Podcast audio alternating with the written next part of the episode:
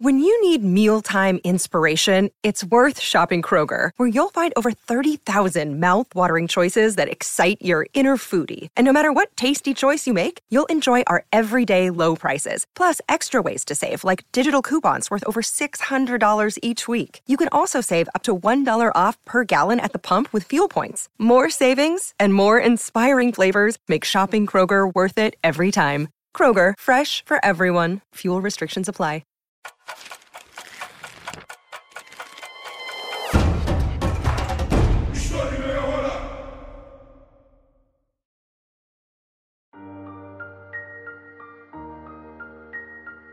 É possível existir estabilidade política plena? Até que ponto um governo representa de fato a sua população? Essas são apenas algumas perguntas que podemos nos fazer quando estudamos com mais atenção sobre a monarquia brasileira. Um período da história do Brasil entre 1822 e 1889, quando o nosso país foi um império. Esse episódio é muito importante porque muitas pessoas não conhecem muito bem essa fase importante do nosso passado. Por outro lado, eu já conheci muita gente que disse que na época da escola era um assunto chato ou até sem importância. O que eu quero fazer aqui hoje é mostrar que falar sobre a monarquia brasileira é corrigir alguns mitos e impressões romantizadas sobre o nosso passado. Como sempre, eu quero lembrá-los que eu uso fontes e autores confiáveis que você pode e deve consultar na descrição do episódio. A primeira coisa que precisamos fazer nesse episódio é compreender que a história política da monarquia brasileira começa a partir de 1822, com a nossa independência. Porém, existe uma origem que está ligada a Portugal, uma vez que a Casa de Bragança governava o país lusitano quando os membros da família real vieram para o Brasil em 1808. Vai ser a partir da independência do Brasil que começamos a falar sobre uma monarquia de fato brasileira. E não porque o Dom Pedro tenha nascido aqui, mas porque agora o Brasil era um Estado soberano, independente. Com a separação de Portugal, o Brasil busca o reconhecimento internacional para garantir a legitimidade. E os Estados Unidos são a primeira nação a chancelar a nossa independência. O primeiro desafio do país recém-independente era criar uma nova Constituição. E eu sei que pode parecer algo burocrático, mas é a Constituição que dá ao país uma organização jurídica e política. Em 1823, criou-se uma Assembleia Constituinte para a formação de uma nova carta, que delimitasse as principais leis do recém-formado país. Essa Assembleia pretendia limitar os poderes de Dom Pedro e conceder autonomia aos poderes provinciais. Mas o imperador não ficou satisfeito. Ele fechou a Assembleia e conclamou um conselho de sua confiança para redigir uma nova Constituição que estivesse ao seu gosto. Em 1824, foi outorgada a primeira Constituição do Brasil. O termo outorgado aqui ele é muito importante, porque o Brasil nasceu enquanto Estado nacional a partir de um ato isolado de Dom Pedro I, para afastar os membros eleitos da Assembleia Constituinte. A Constituição de 1824 estabeleceu em seu artigo 1 o Brasil como um império.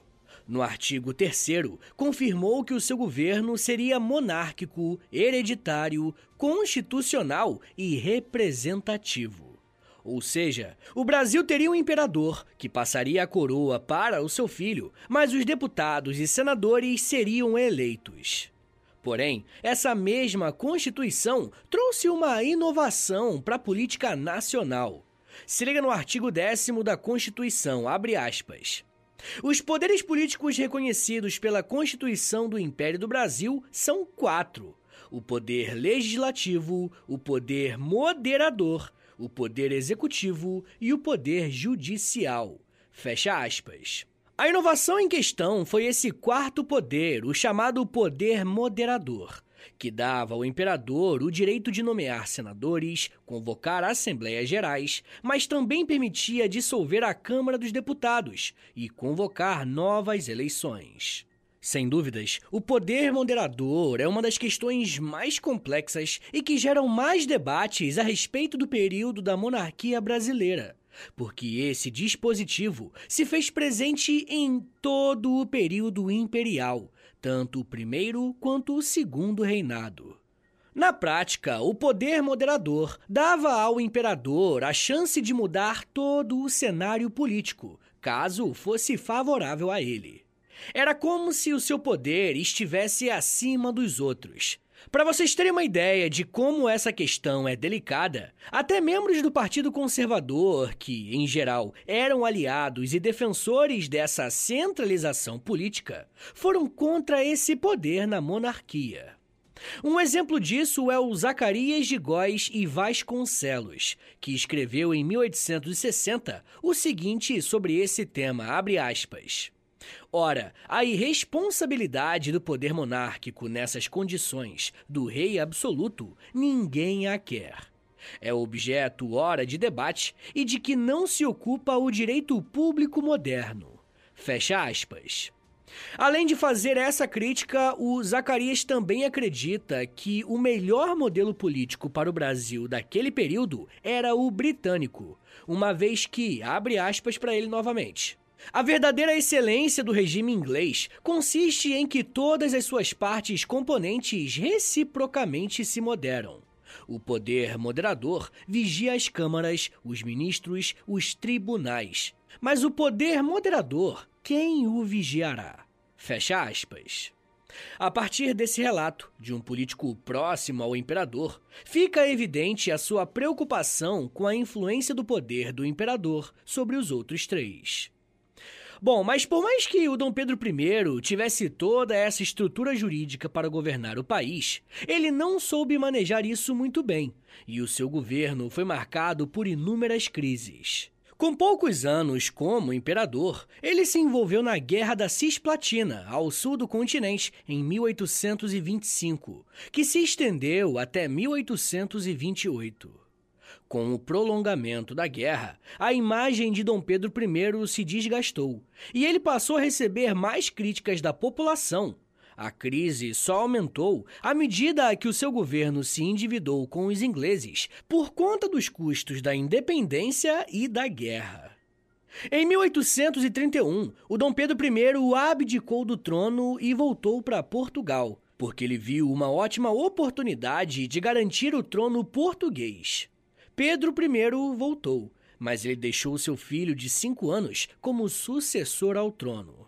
Obviamente, o jovem menino não tinha a menor condição de liderar o país. E por esse motivo, temos o início de um novo período na história da monarquia brasileira, o período entre o primeiro e o segundo reinado. Eu tô falando do período regencial. É provável que você tenha aprendido que o período regencial foi o momento de maior instabilidade política do período monárquico brasileiro. E se você pensa isso ou aprendeu dessa forma, saiba que esse tipo de pensamento não é natural, ele foi politicamente construído. Mais à frente, eu quero entrar melhor nesse debate a respeito da estabilidade política do Império Brasileiro. Porém, muitos manuais e livros didáticos apresentam um período regencial como um momento em que alguns políticos governaram o Brasil, enquanto Pedro de Alcântara era menor de idade. E por conta dessa ausência de poder imperial, surgiram várias revoltas populares por todo o país e algumas delas até questionaram a unidade territorial do Brasil recém-formado. A questão é que o governo imperial brasileiro contou com a ajuda de alguns autores para escrever a história do Brasil nesse período. E aqui entra um homem chamado Justiniano José da Rocha. Justiniano escreveu em 1855 um texto que divide a história do Brasil até aquele momento em três fases. A primeira fase é a da luta, que acontece entre 1822 a 1831, E aqui ele exalta a figura de Dom Pedro I como aquele responsável pela libertação da nação de Portugal e o garantidor da nossa unidade territorial. A segunda fase é o período regencial, que ele chama de ação, onde o governo precisou agir para combater os levantes separatistas e que contestavam o poder dos regentes. E por fim, ele classifica a terceira fase como o triunfo monárquico. E qual que é o argumento do Justiniano para fazer essa classificação? Para ele, a ausência de um imperador levou a nação a uma crise de identidade e, consequentemente, a uma crise política. E somente com o retorno do imperador, no caso Dom Pedro II, esses problemas seriam solucionados. Foi a partir desse tipo de pensamento que, em 1840, aconteceu o golpe da maioridade, que colocou Dom Pedro II como o novo imperador do Brasil com apenas 15 anos de idade. Eu trouxe o nome de Justiniano aqui porque a historiadora Lúcia Maria Pascoal Guimarães fez um estudo detalhado para mostrar que o Justiniano era uma pena de aluguel ou seja, ele recebia valores para escrever artigos políticos. O ponto é que o seu artigo chamado Ação, Reação, Transação foi tão importante que podemos perceber a sua influência e permanência até os dias de hoje. Bom, a coroação de Dom Pedro II coloca fim ao período regencial e dá início ao que chamamos de Segundo Reinado. A partir de 1841, o Brasil teve um grande salto econômico e de estrutura interna. Um dos responsáveis por esse desenvolvimento foi o famoso Barão de Mauá, que ao investir nas ferrovias do Brasil, ele fez com que o comércio entre as regiões e até as exportações crescessem bastante. Foi nesse mesmo período que o Brasil viu as fazendas de café se tornarem protagonistas na economia. No reinado de Dom Pedro II, quem tomou o protagonismo da política e da economia foi São Paulo. Foi durante o segundo reinado que as políticas de imigração foram feitas e o Brasil se tornou um destino para muitos europeus, principalmente italianos, alemães e espanhóis. Parte dessa abertura para imigrantes tinha como pano de fundo o desejo de ocupar terras que antes não estavam tão habitadas, mas existia um projeto também de branqueamento do Brasil. A maior parte desses imigrantes veio para o Brasil para trabalhar nas lavouras de café, que, como eu mostrei para vocês, estava em pleno crescimento durante o período imperial brasileiro. Com o café, o Brasil se tornou um fornecedor para vários mercados ao redor do mundo, ganhando um destaque econômico nesse sentido. Para vocês terem uma ideia, em 1850, as exportações do café representavam 41,4% das exportações totais, e no final da década de 1880 já representavam 64,5%. Olha esse crescimento.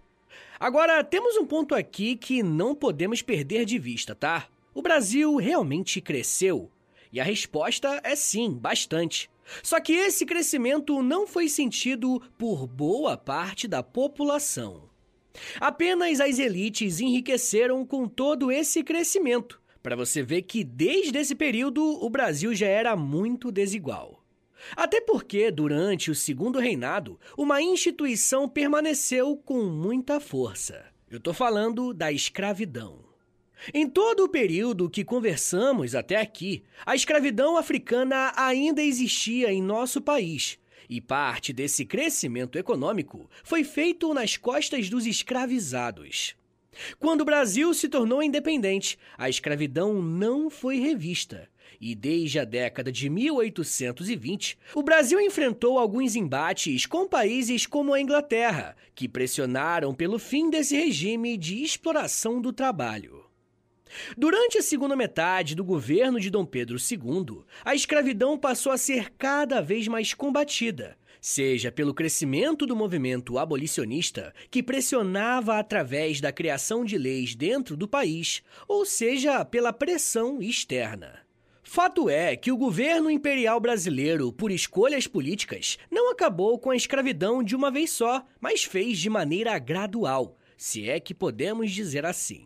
Por exemplo, foi em 1871 que foi criada uma lei chamada Lei do Ventre Livre, que permitia que todo nascido de uma pessoa escravizada fosse considerado livre e não uma propriedade de uma outra pessoa. Uma outra lei que foi muito importante e preparou o terreno para a abolição foi a Lei do Sexagenário de 1885, que dizia que todo aquele que completasse 60 anos seria automaticamente uma pessoa livre.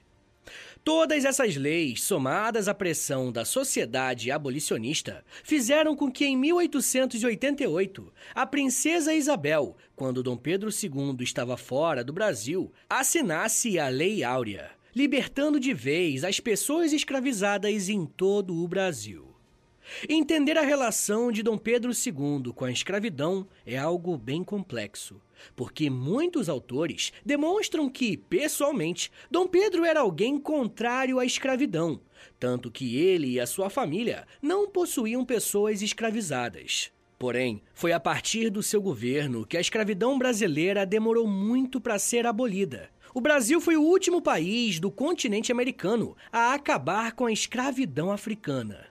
Por mais que a escravidão tenha sustentado economicamente a monarquia brasileira, foi a própria escravidão que contribuiu diretamente para que esse regime político chegasse ao seu fim. E eu já quero falar mais sobre isso e sobre quais foram os outros fatores que contribuíram para a queda da monarquia. Além de falar sobre falsas interpretações que muitas pessoas e grandes produtoras de conteúdo têm sobre esse tema. Mas segura um minutinho aí, tá, gente, que daqui a pouco a gente volta e eu falo um pouco mais sobre o Paraguai, romantização do passado, documentários, estabilidade política e uma visão do passado do Brasil que é paralela à realidade. Segura aí, que é um minutinho só.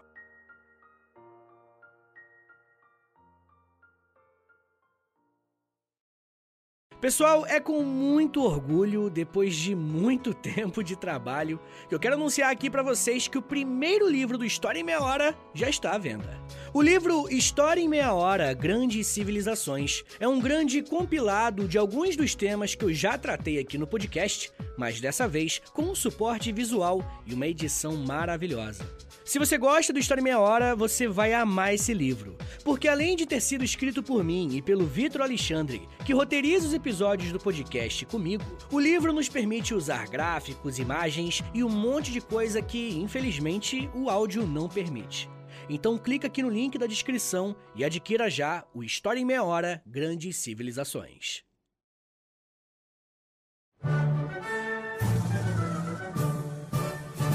Abre aspas.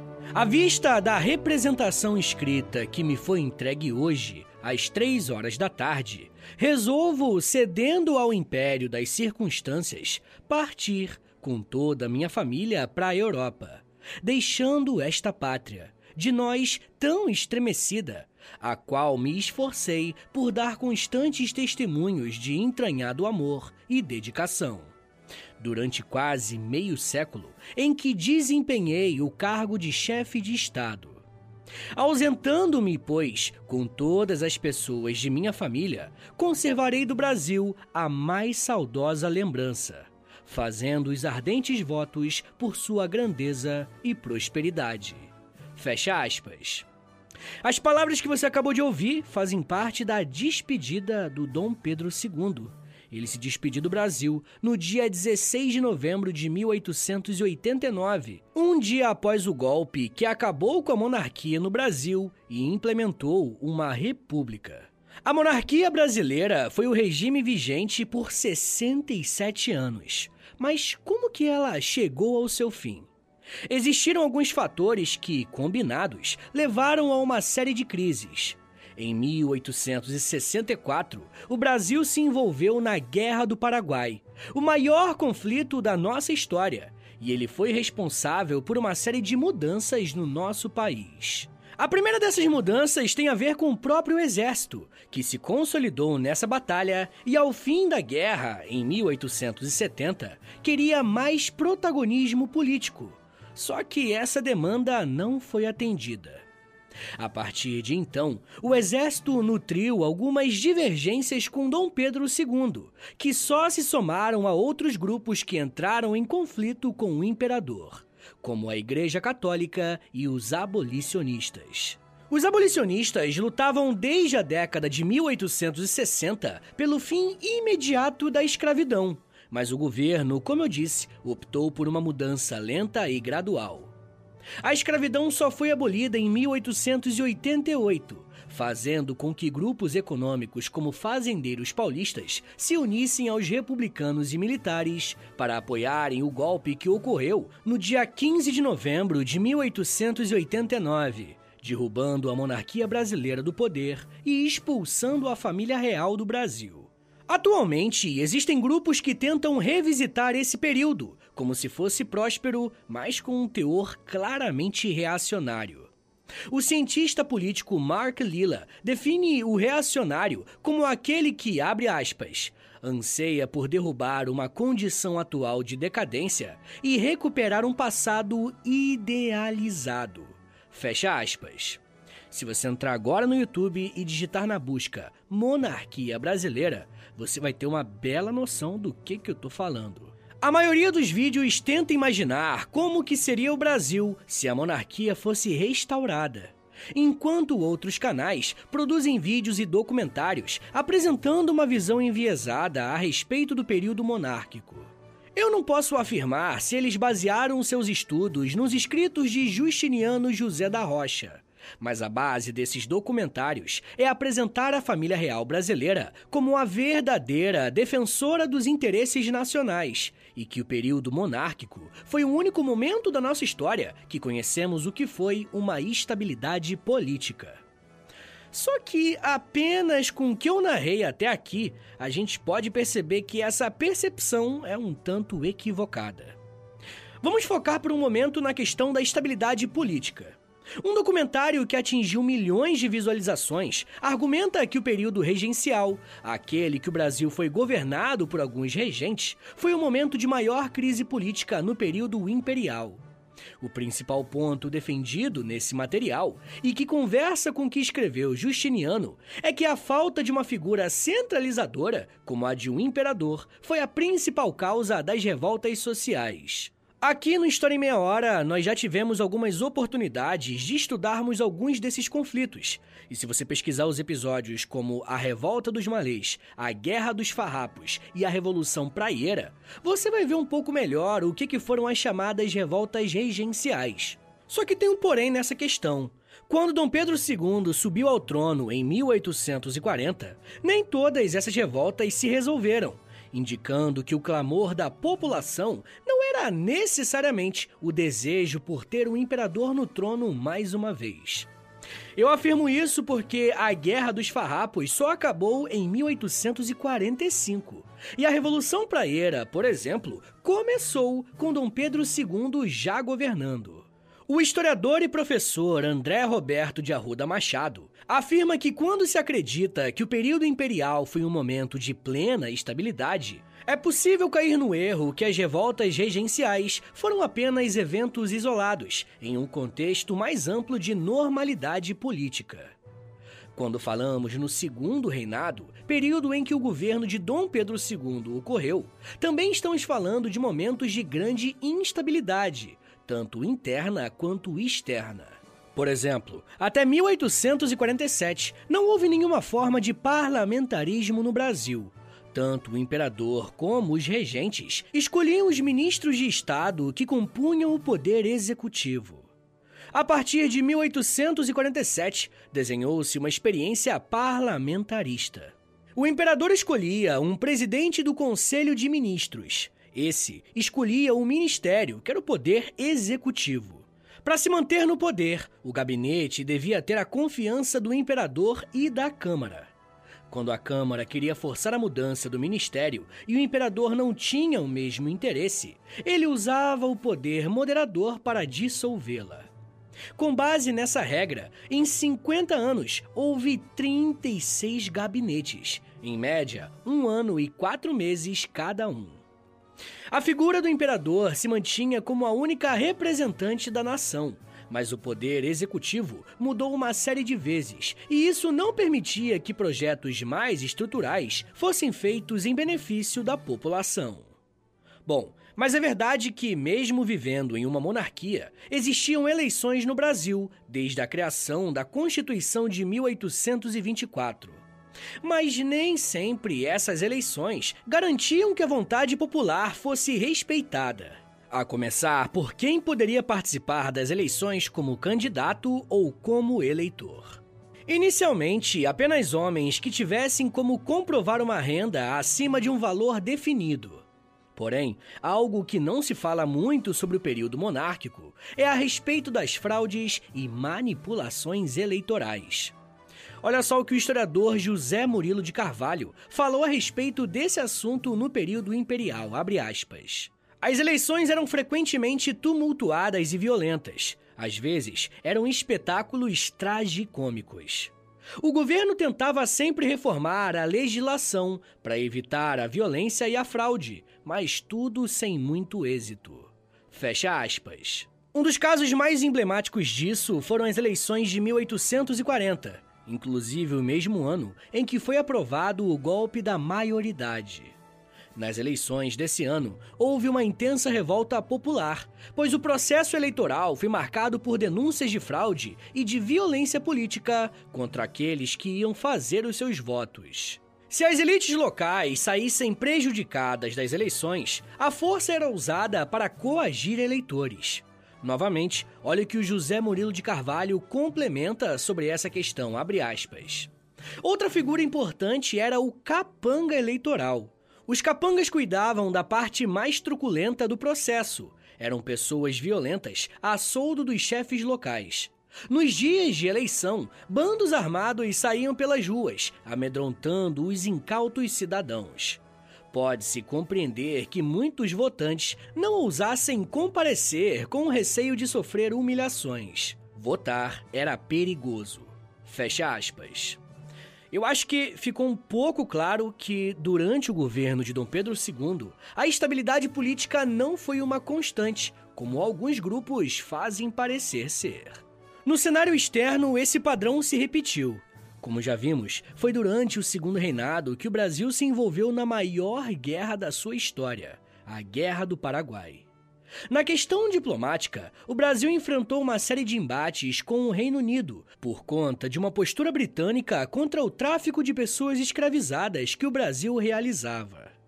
A chamada Lei Bill Aberdeen criada em 1845, afirmava que os navios ingleses poderiam interceptar qualquer embarcação brasileira que levasse pessoas da África para a América com objetivos delas serem escravizadas. Os diplomatas brasileiros em Londres fizeram uma série de declarações em oposição a essa lei, dizendo que isso era um desrespeito à nossa soberania nacional. Esse conflito com os ingleses só foi escalando e envolveu outros setores da política, ao ponto de que, quando a Guerra do Paraguai começou em 1864, a relação entre Brasil e Inglaterra já estava bem comprometida. É comum vermos páginas e documentários afirmando que o Segundo Reinado foi o período que o Brasil mais foi respeitado internacionalmente. Só que é preciso lembrar que esses embates também existiram, e a imagem do Brasil foi manchada no cenário internacional, principalmente pela manutenção da escravidão. Se você não é um ouvinte do História em Meia Hora, talvez você tenha ouvido até aqui e pensado que o meu papel é, sei lá, destruir a história do Brasil para acabar com qualquer sinal de patriotismo. Só que é justamente o contrário, gente. Como historiador, eu tenho uma função social que é mostrar para as pessoas que o passado pode ser romantizado e quando isso acontece, algumas narrativas históricas que idealizam a história podem usar isso como uma ferramenta política para aumentar o seu poder e a sua influência na sociedade. É importante conhecermos os detalhes dos períodos históricos, justamente para sabermos identificar um discurso idealizado e romantizado. Mas não me entenda mal, tá? Não tem problema nenhum se você gosta da monarquia brasileira. Só que é preciso ter consciência de que não é porque vivemos em um cenário que, tá bom, não é positivo, que retornar a um passado que nunca existiu, que é idealizado, pode ser uma boa opção. Pessoal, bora fazer aquele resumão do episódio agora? Gostaram do episódio? Depois deixa aí nos comentários, em algum lugar aí nas redes sociais, no arroba História em Meia Hora, o que, que você achou, beleza? Vamos lá! Só podemos falar sobre a monarquia brasileira a partir de 1822, o ano que o Brasil declarou a sua independência de Portugal, dando início ao período imperial, que só terminou em 1889, com a proclamação da República. Por mais que o Brasil tenha se separado de Portugal, a origem da família real brasileira está na formação do país lusitano.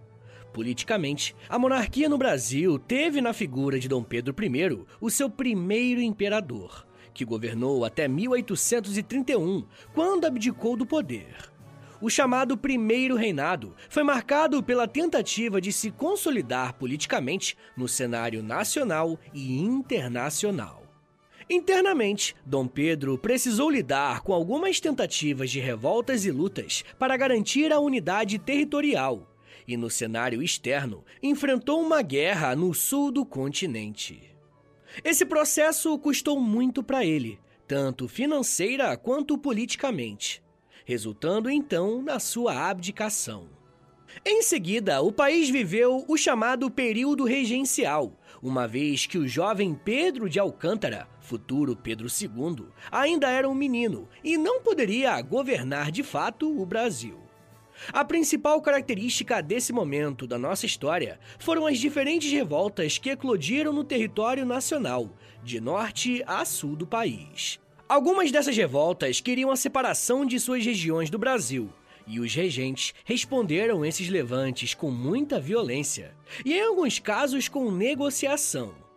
O período regencial terminou em 1840, com um golpe da maioridade, que colocou Dom Pedro II no poder, sendo imperador do Brasil até a sua deposição em 1889.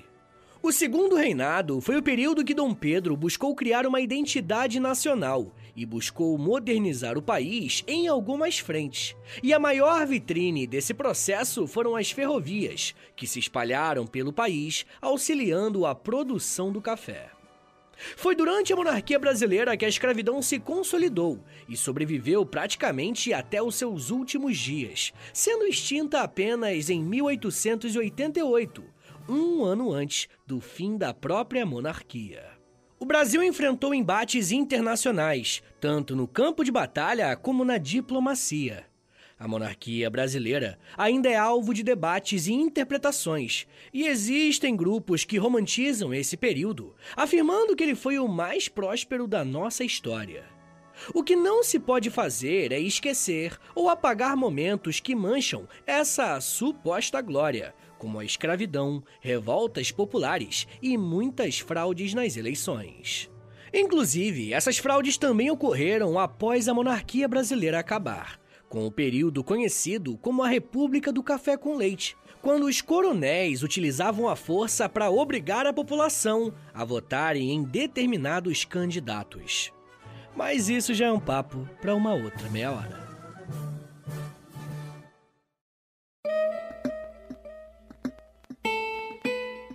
Senhores, muito obrigado por terem vindo até aqui. Meu nome é Vitor Soares e sou professor de História. E você acabou de ouvir o História em Meia Hora. Rapaziada, dá uma moralzinha aí, compartilha esse episódio, por favor. Posta nos stories do Instagram e aí me marca no arroba História em Meia Hora. Ou você pode também postar no Twitter e aí você me marca no arroba H30podcast, que aí eu já te mando uma mensagem agradecendo, tá bom? Se você gosta do História em Meia Hora, se você quer ver esse podcast por muito tempo de pé ainda, toda quarta e todo sábado, lançando episódio novo, bonitinho, dá uma chance pro nosso apoia-se, rapaziada. Por favor, entre em apoia.se barra História em Meia Hora, porque lá tem quase 100 episódios exclusivos para quem apoia. E claro, né, quando você apoia hoje, você tem acesso a todos eles. E todos os que vão sair enquanto você for apoiador, tá bom? Também tem Clube do Livro, tem conteúdo diário no Instagram, depende do nível lá, né, do, do plano que você assinar lá no Apoia-se, beleza? Mas claro, né? Eu só quero que você assine caso você queira e possa ajudar, tá bom?